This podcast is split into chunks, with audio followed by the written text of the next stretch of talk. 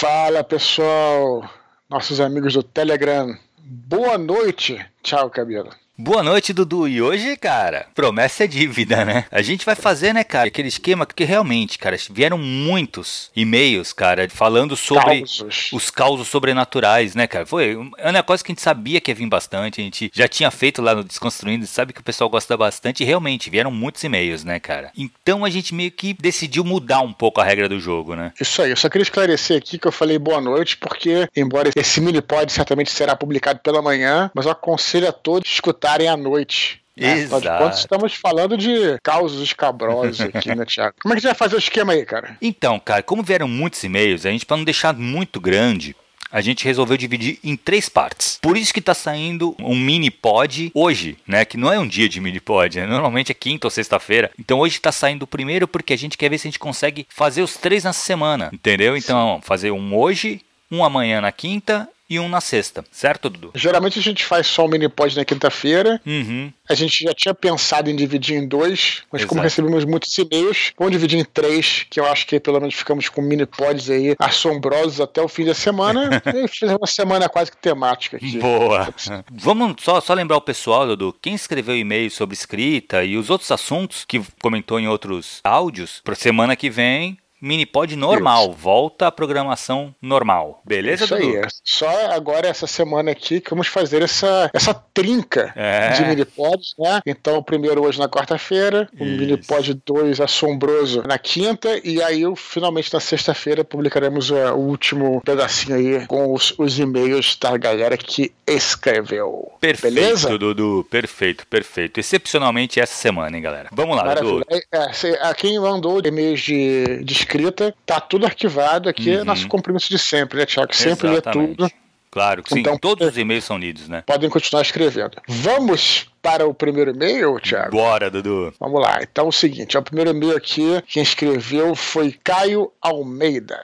Vamos ver o que, que, ele tem a dizer, qual é o caos dele. Vou ler aqui. Ele diz o seguinte: Gostei muito do áudio com Afonso Solano sobre eventos sobrenaturais. Eu tenho um caos para contar. Em setembro de 2019, tive que ir a São Paulo com minha namorada para resolver umas burocracias. Após as obrigações, decidimos turistar pela cidade. E por um golpe de sorte, conseguimos ingresso para assistir a peça O Fantasma da Ópera no Teatro Renault. Você conhece esse teatro aí, Thiago? Conheço, cara, conheço. Já, já vi um musical lá também. Muito bom. Continua. Ficamos muito empolgados, pois nunca tínhamos assistido uma peça deste porte. Chegamos no teatro em cima da hora, então decidimos ir ao banheiro para não precisar sair no meio da apresentação. Até aí tudo normal. Mas as coisas começaram a ficar sombrias. O banheiro masculino, visivelmente antigo, tinha um formato estranho, parecendo um L. Me direcionei para a parte do fundo, onde ficavam os mictórios. Quando fiz a curva, vi claramente, passando para o fundo da sala, um homem de cabelo preto e curto, com camisa clara, calça jeans muito azul e sapato preto. Qual foi o meu susto quando cheguei lá e me dei conta de que não havia ninguém? Apenas quatro paredes, todas ocupadas por mictórios, sem nenhum espaço, nem porta, ventilação, nada. Obviamente fiquei bastante assustado. Sou ateu e tentei procurar uma explicação lógica, coisa que nunca consegui. Terminei o que tinha que fazer, lavei as mãos, sem nem olhar para o espelho e voltei para o saguão. Minha namorada é sensitiva e achou o clima do banheiro feminino meio pesado também. Eu respondi: bobagem. Só contei a ela o meu ocorrido quando voltávamos para casa. Não sei se o teatro em questão tem mais alguma história dessa natureza, mas, mesmo sendo ateu, eu vi um fantasma. Ou então foi um bug na Matrix.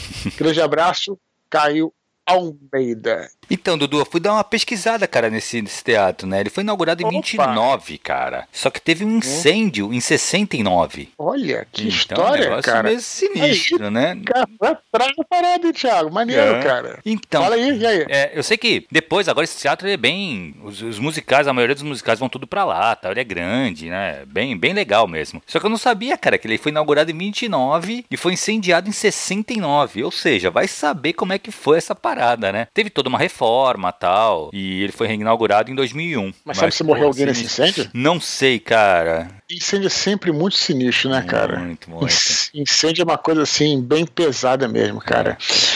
Bom, a gente aqui, é... o que a gente comenta aqui é de curioso, né? Porque a gente até pode comentar sobre literatura e tal, mas realmente nessa, nessa parte aí de, de causos sobrenaturais da, da minha parte, pelo menos, não da tua. É só especulação, cara. É total especulação. Eu... tô junto com ele, cara. Eu tô junto com o Caio, assim. Eu sou meio ateu. Eu tento sempre buscar uma explicação lógica pras coisas, sabe? É que às vezes não tem, né? Aí que o bicho pega, né, velho? Como é que, como é, que é o meio ateu? Isso eu quero saber. O meio ateu é aquele cara que não acredita, mas quando o avião tá caindo, é, é isso. É isso aí. É que assim, sou ateu, não acredito. Mas vai saber, né, velho? Pô, cara, eu já pensei nisso. Eu acho melhor deixar uma, sei lá, uma, uma um, um, pedacinho assim de dúvida, né? Exato. Porque, afinal de contas, vai que, sei lá, que eu fiz, já pensei nisso. Ó, isso aqui é especulação, galera. Não tô entrando em religião, não tô entrando em nada, não tô querendo nada, nada disso. Mas, assim, às vezes tem gente que fala assim, ah, de repente a tua consciência, ela depois que morre, tem gente que fala assim, ela acaba se associando lá a um, a um determinados padrões ali é, que você acredita em vida. Tem essa história. Então, às vezes, se você não acreditou nada em vida, de repente você morreu, sua consciência fica lá adormecida. Mas se você acredita, a tua consciência ela prossegue dentro de um padrão do que você acredita. Não sei se eu fui claro aqui. Porra, então tem que, o então, ideal é acreditar então, em alguma coisa, né, velho? É, é, deixa lá um. um, um é? Exato, deixa, não deixa fecha uma... a porta, né, cara? Deixa a porta não fecha a porta. Isso aí. Boa. Eu vou ler o próximo e-mail, cara, da Fernanda Falcão. Ela fala assim: boa tarde, boa tarde, Eduardo e Thiago, tudo bem? Ouvi o um minipod sobre as histórias de terror e resolvi contar uma situação que aconteceu com minha família. Fui criada na cidade de Montanha, no interior do Espírito Santo. Uma cidade pequena e jovem, com apenas 50 anos de idade. Minha família ia. Eu fui dar uma passadinha lá no, no Google Maps para conhecer Montanha. Hum. É uma cidade que parece bem pitoresca, Thiago. Eu achei interessante, só para acrescentar aqui para galera, que ela é na, quase na fronteira com a Bahia. Espírito ah, Santo, tá. quase na fronteira com a Bahia. E parece que é no meio, assim, não tem. É, assim, no meio do. Eu não sei se lá é serra, mas assim, é bem no interior. Interior que eu digo é longe do, do litoral, né? Uhum. Então, assim, é bem no interiorzão mesmo, assim. Parece uma cidade bonita, cara. Legal. Ela fala assim: minha família e eu morávamos numa casa enorme, de esquina, muito bonita mesmo. Fomos a quinta família a morar lá. E, quando meus pais resolveram comprar a casa, os antigos moradores disseram que seria bom chamarmos um padre para benzê-la. Minha mãe, como era muito religiosa, não achou estranho, pois ela sempre benzia a casa antes da família se mudar. Cara, eu achei interessante, né? Porque a, a cidade tem 50 anos. Eles eram a, a quinta família a mudar lá, morar lá. Pô, é um giro, é, né? Sinistro, né, cara? Pois é, sabe que eu não parei pra pensar nisso, cara?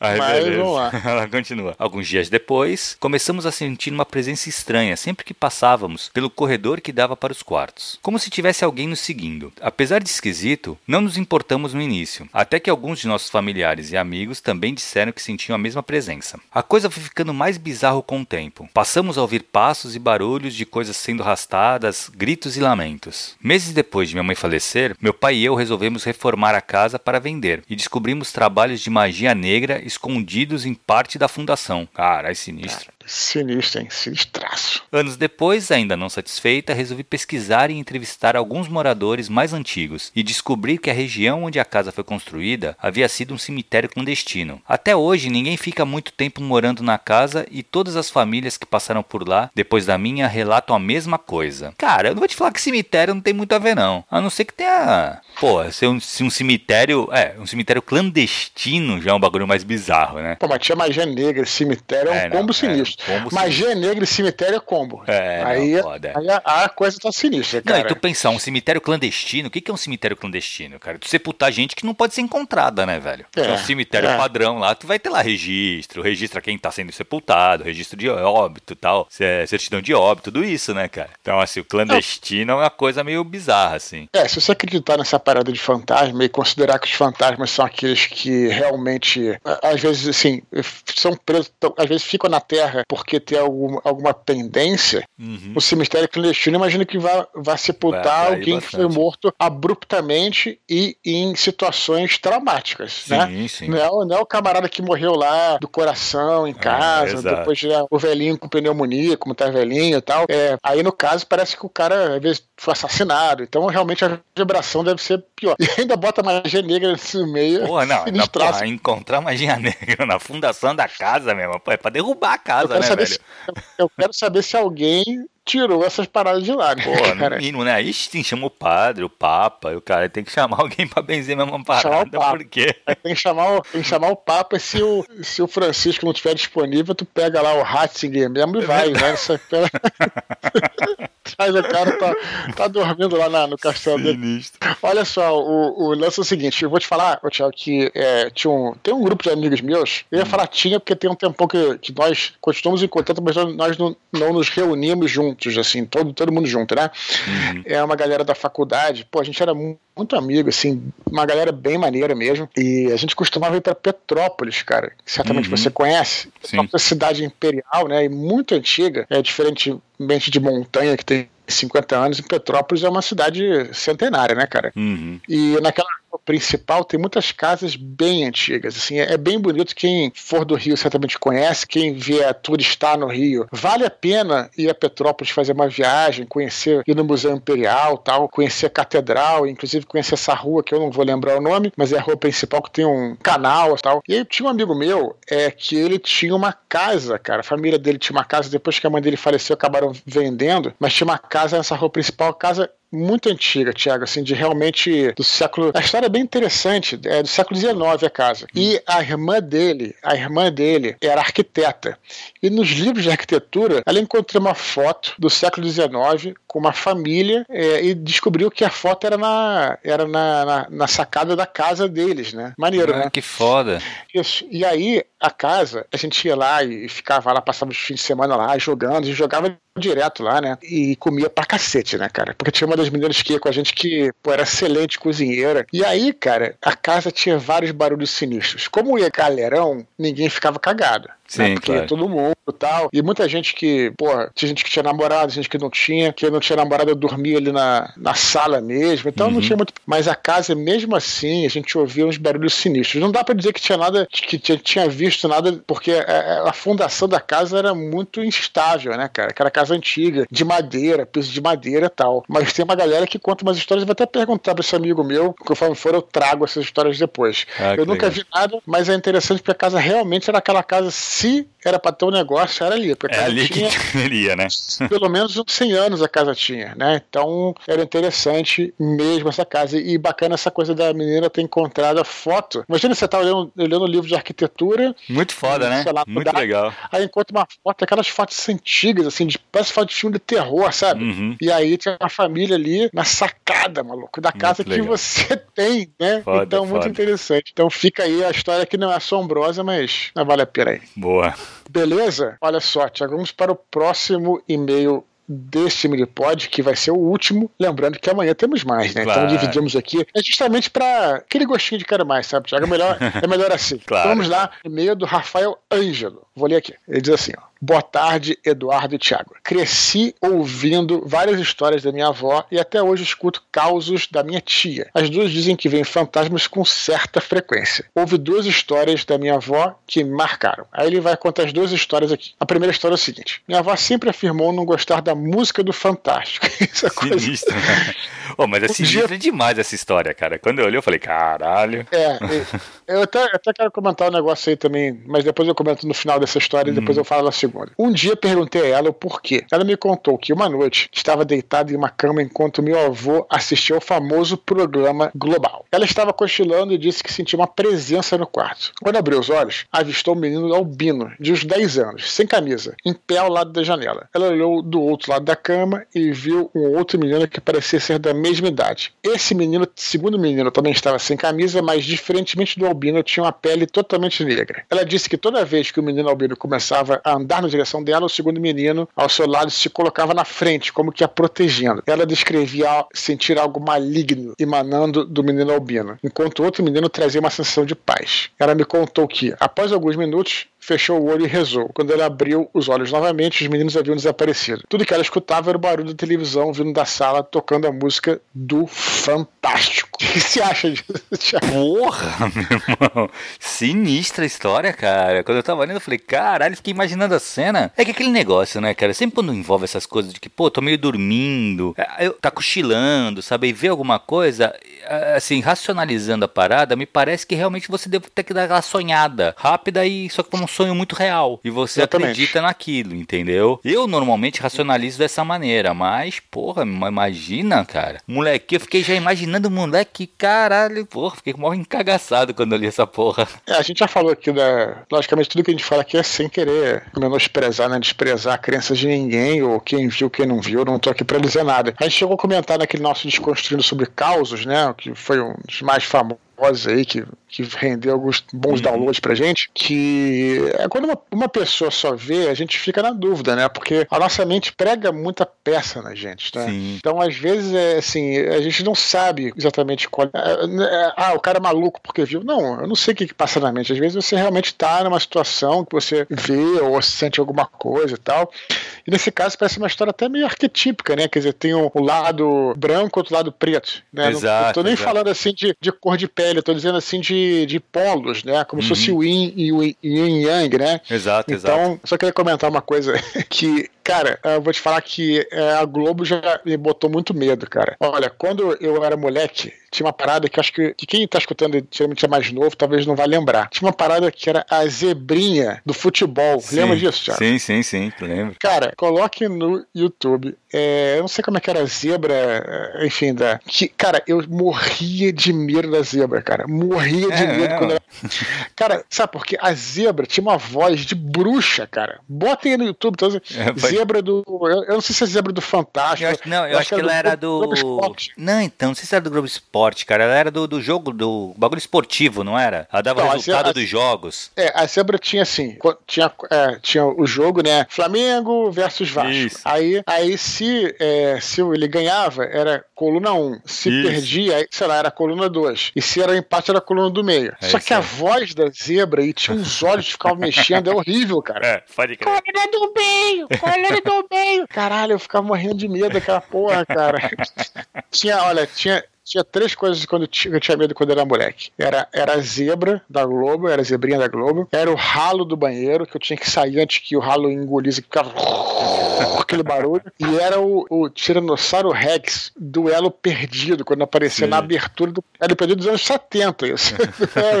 esse de agora não, é dos anos 70. Eu morria de medo. Aparecia um Tiranossauro, eu não conseguia mexer de tanto medo. Cara, tu vê criança é, é cada coisa, né, cara? Foda. Eu tinha cagaço, cara, da, da música do, do da Globo Globo Repórter, na verdade. Do Globo Repórter? Eu acho que foi no Globo Repórter, acho que era o Globo Repórter. Ou foi Fantástico também. Não lembro. Eu sei que teve uma que teve um negócio de ufologia, cara, de abdução e o caralho. Meu irmão me encagaçava tanto, cara, que eu nem dormia de noite. Eu ficava olhando pra janela com medo que, os, que viesse o disco voador me pegar. E aí a música da parada me marcou também, sabe? Então quando eu escutava, eu me lembrava dessa parada, assim, por um tempo. Cara, tanto o Fantástico quanto o Globo Repórter tinha umas paradas sinistras, né? No Fantástico apareceu uma vez uma história de uma menina que tinha sido dominado por um demônio. Cara. Supostamente, né? Supostamente, Sim. né? E aí, cara, tu vê, né, cara? O que eu acho sinistro, assim, eu até nem acho que isso hoje em dia poderia é, é ser colocado, porque é assim, uma coisa meio. para um programa jornalístico, assim, né?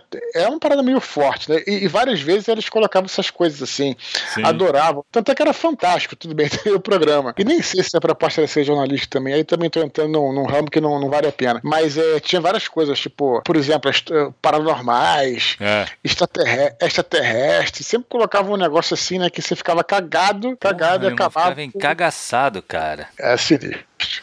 Bom, vamos para o segundo conto dele aqui? Vai, vamos lá. Então o Rafael continua aqui, conta a segunda história dele. Ele fala o seguinte, ó. Eu tinha dois primos que moravam com a minha avó por muitos anos. Então, eu ia passar o fim de semana na casa dela com bastante frequência. Imagino que os primos deviam ser da mesma idade próxima, que Próxima, é, idade próxima, eu pensei também. No fundo do apartamento havia um quarto de serviço, mas como minha avó não tinha empregado doméstico, o cômodo virou um depósito. Tinham caixas e mais caixas de coisas empilhadas.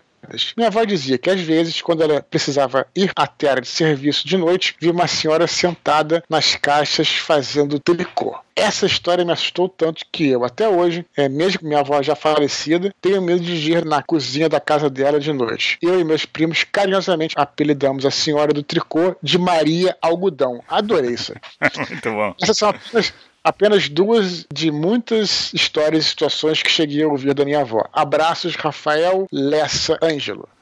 Adorei a Maria Algodão. Muito legal.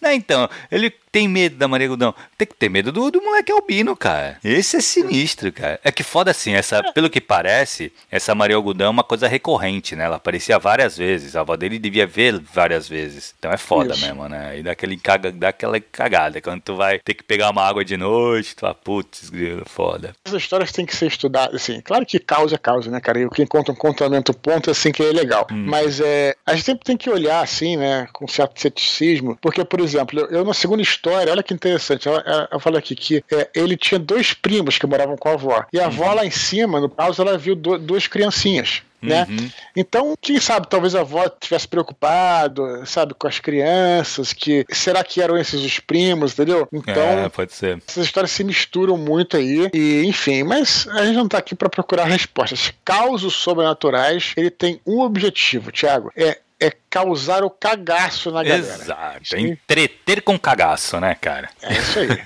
Esse é o objetivo.